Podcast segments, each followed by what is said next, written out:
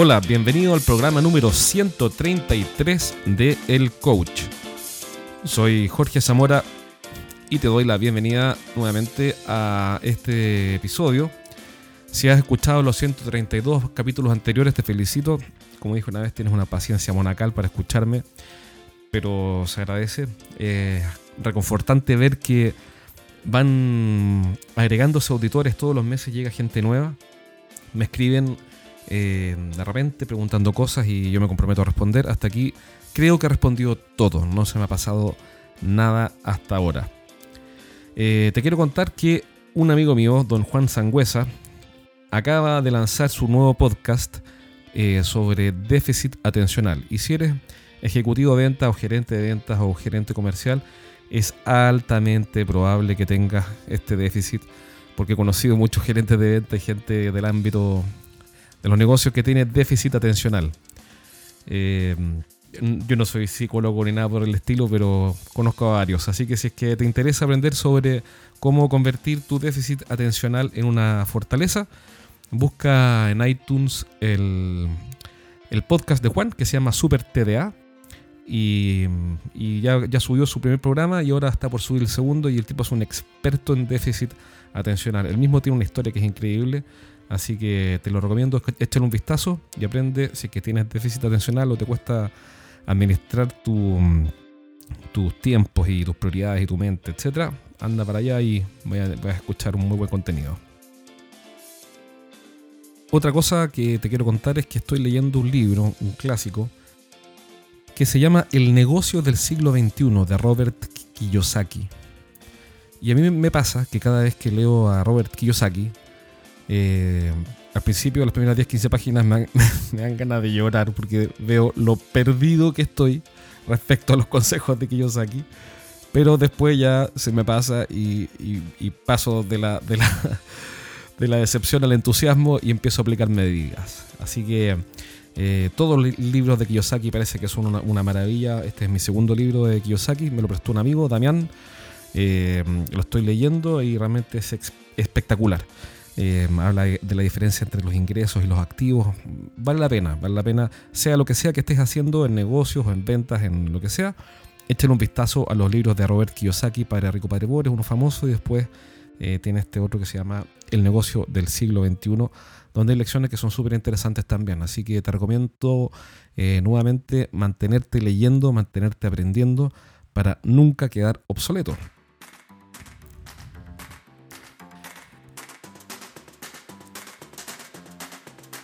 Y sobre obsolescencia, me pasó que mm, puse a prueba mi amor propio, que no es menor. Todos tenemos amor propio y tengo un gran amor por mí. me refiero a que es un defecto, ¿no? El amor propio cuando no se controla bien eh, puede ser fácilmente un defecto. Llegó a mis manos un libro de ventas eh, de un autor, no voy a decir el nombre porque para qué, no, no, es la pena. Mm, y, pero aprendí algo y lo siguiente, las primeras páginas, la primera mitad del libro, eh, era todo, todo conocido, no había nada, nada, nada, nada interesante. Entonces estuve a punto de cerrarlo y decir, bueno, aquí tengo que ir yo con este libro que en realidad no vale la pena. Pero como cada vez que he sido soberbio en esta vida, eh, me he pegado un costalazo, al menos un costalazo, porque tengo varios. Eh, dije, ok, le voy a dar la oportunidad y el angelito todos tenemos un diablito ahí que te da consejo y el angelito me dijo no seas soberbio, dale la oportunidad al resto del texto y después saca tus conclusiones, pero eh, no te pongas a, decir que no vale la pena si todavía no lo, terminas. Así que seguí leyéndolo y encontré algo que, que sí era valioso y que no conocía. Y, mm, y claro, también como siempre estoy leyendo libros de venta y negocios y marketing, bla, bla, bla, entonces uno se empieza a poner más exigente, pero el libro no es malo. Eh, da lo mismo cuál es el libro, el punto es que efectivamente encontré algo que no había reflexionado y que creo que vale la pena. Y vale la pena porque es un pequeño concepto que a veces puede hacer una gran diferencia. Y esa diferencia es el nombre que le ponemos a los clientes. ¿A qué me refiero con esto? Me refiero a que todos hablamos de prospectos. Eh, prospectos normalmente se le llama a un cliente que está interesado en comprar tu producto o tu servicio. Y nosotros decimos, hablamos de prospectos en forma indiscriminada. Entonces decimos, no, este es un prospecto, llamo un prospecto, voy a ir a ver un prospecto, cuántos prospectos tienes, prospectos para arriba, prospectos para abajo y prospectos para el otro lado. Resulta que este autor en alguna parte de su libro dice, ¿sabes qué? Ojo, un prospecto para ser tal decide colaborar. Fíjate qué interesante. No porque esté interesado en tu producto o en tu servicio, lo que sea, es un prospecto es decir, un potencial cliente que va a comprar, probablemente. Porque falta algo todavía, falta que él colabore, que decida colaborar. Y es súper interesante porque con eso se caen de tu pipeline o de tu túnel de ventas o como quieras llamarlo, pero en fin, se caen de la, de la proyección de ventas todos aquellos que no deciden colaborar. Y es una pregunta bastante ácida porque eh, hay gente interesada, en comprar tu producto, hay personas interesadas en comprar tu producto, pero que no están colaborando. ¿A, qué me refiero con colaborar? Por ejemplo, si tú vendes una máquina y resulta que invitas a tu cliente a ver, a tu prospecto a, a ver una demostración y él decide no ir a verla o ni siquiera responde la invitación, bueno, la verdad es que según este autor, eh, claro, no está colaborando, por ende realmente se llama prospecto. Y, es muy interesante porque es un criterio más exigente definir bien quién es un prospecto. Yo creo que las palabras sí importan. Más allá de esa frase cliché que, usa todo el mundo, que palabras crean realidades, etc. Yo creo, estoy convencido de que las palabras sí importan porque dicen, eh, significan lo que significan. Cuando uno dice algo, eh, bueno, eso, eso tiene un significado. Entonces, el buen uso del lenguaje, y no me refiero a, hablar con mejor acento, mejor puntuación, o no, decir malas palabras, me refiero a ser preciso en los términos, determina los cursos de acción. Porque si yo estoy hablando con, un, un, ejecutivo de ventas, con un gerente de marketing, con un gerente de ventas o quien sea, y hablamos de prospectos y de los planes para que esos prospectos avancen, estamos asumiendo que todas, todas esas personas van a colaborar o que están interesadas en colaborar o decidieron colaborar. Pero si yo digo prospectos por el solo hecho de ser de, de, este cliente potencial haberse interesado, entonces eh, es completamente diferente. Estamos hablando de personas diferentes. Estamos hablando de, situaciones, de, de, niveles de interés completamente diferentes. Estamos hablando, por ende, de planes de acción diferentes, de tiempos estimados de cierre diferentes, de probabilidades de éxito diferentes. Entonces me gustó mucho eh, eh, este concepto, muy simple por lo demás, pero que en el correr del día a día no todo el mundo lo tiene claro y yo, no, yo reconozco que no me había detenido a reflexionar sobre el punto. Y esto entonces lo que hace es redefinir eh, las conversaciones que tenemos con los gerentes, etcétera, con las empresas que ayudamos en mi consultora. Eh, porque ahora cuando hablamos de prospectos, hacemos la pregunta a todo, y, hacemos la observación. ¿Estamos hablando de alguien que está interesado y que además decidió colaborar con el proceso de compra? ¿O estamos hablando de alguien que sencillamente dijo, me interesa, mándame un catálogo?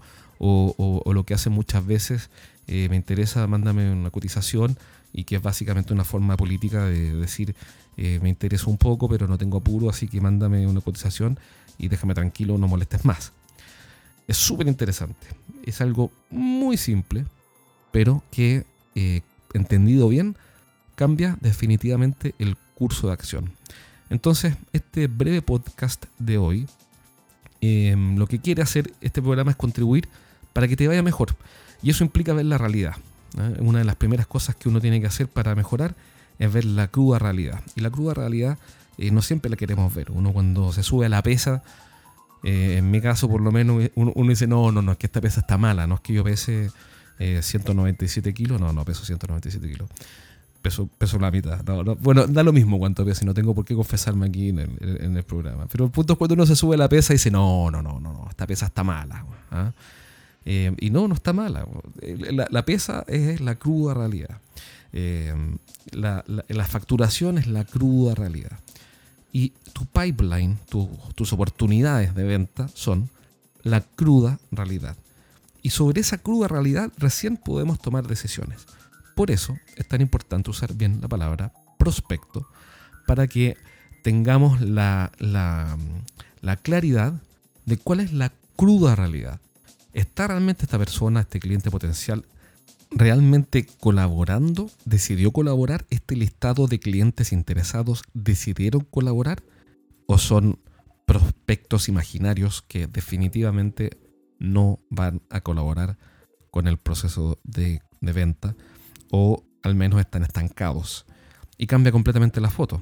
La primera foto, decir son todos prospectos, es optimista y el optimismo eh, es muy bueno para comenzar las carreras, pero para ganarlas hay que ser realista y para tomar decisiones hay que ser realista. Entonces, eh, son cursos de acción distintos, son conversaciones distintas, son acciones, son planes distintos y finalmente son resultados distintos. Eso me gustó mucho, eh, así que lo aprendí, aprendí dos cosas, entonces aprendí este pequeño matiz y que es un gran matiz por lo demás, y aprendí nuevamente la lección de que nadie se la sabe todas, tenemos que seguir aprendiendo, estudiando y si alguna vez uno cree, no, yo ya sé todo esto, ¿para qué voy a seguir leyendo? ¿Para qué voy a seguir escuchando si ya me lo sé todo? Eh, cuidado con eso porque nos puede llevar a la, ceguera y después a la ruina. Así que démosle la oportunidad siempre a los mensajes, a los, programas nuevos, a los libros nuevos que salgan, a los blogs nuevos que salgan. Eh, hay un blog muy bueno eh, también que te recomiendo, perdón, un podcast muy bueno de Ricardo Ramos, que lo entrevisté en un programa hace un par de episodios atrás, que se llama Ventas Éxito. También puedes aprender mucho de él. Eh, está siempre invitando autores y gente experta y, ciertamente podemos aprender de todos ellos y de Ricardo también propiamente. Ricardo tiene mucha experiencia en ventas y, y siempre tiene una mirada complementaria. Mensaje final, no dejes de aprender nunca. Como decía Steve Jobs, no me acuerdo cómo decía, pero era algo como, era algo como como stay, stay hungry, era como mantente como hambriento. Pero se entiende la idea. Lo que decía Steve Jobs es que te mantengas curioso en el fondo. Sigue aprendiendo porque eso va a ser finalmente la gran diferencia. Recuerda leer a Kiyosaki, te lo recomiendo muchísimo. Eh, no, no gano royalty por promocionar a Kiyosaki, lo que pasa es que el libro me ha gustado mucho. Y también recuerda descargar de mi página web los primeros tres capítulos de mi libro, Los siete pecados de los ejecutivos de venta, cómo vender más dejando de cometer errores. Descárgalo desde estrategiasdeventa.com. Los siete pecados de los ejecutivos de venta. Los primeros tres capítulos son totalmente gratis. Todavía no tengo habilitado, por lo menos aquí a diciembre de 2017, no tengo habilitado la venta en línea. Pronto va a estar. Pero por mientras, si quieres descargar los primeros tres capítulos, lo haces de ahí. Si quieres comprarlo, mándame un correo y te enviaré las instrucciones. Si te pareció bien este programa, compártelo también con tus amigos o con gente de tu empresa y así más personas tendrán eh, acceso a esta información. Un abrazo, cuídate, nos vemos pronto en un próximo programa del coach. Nos vemos.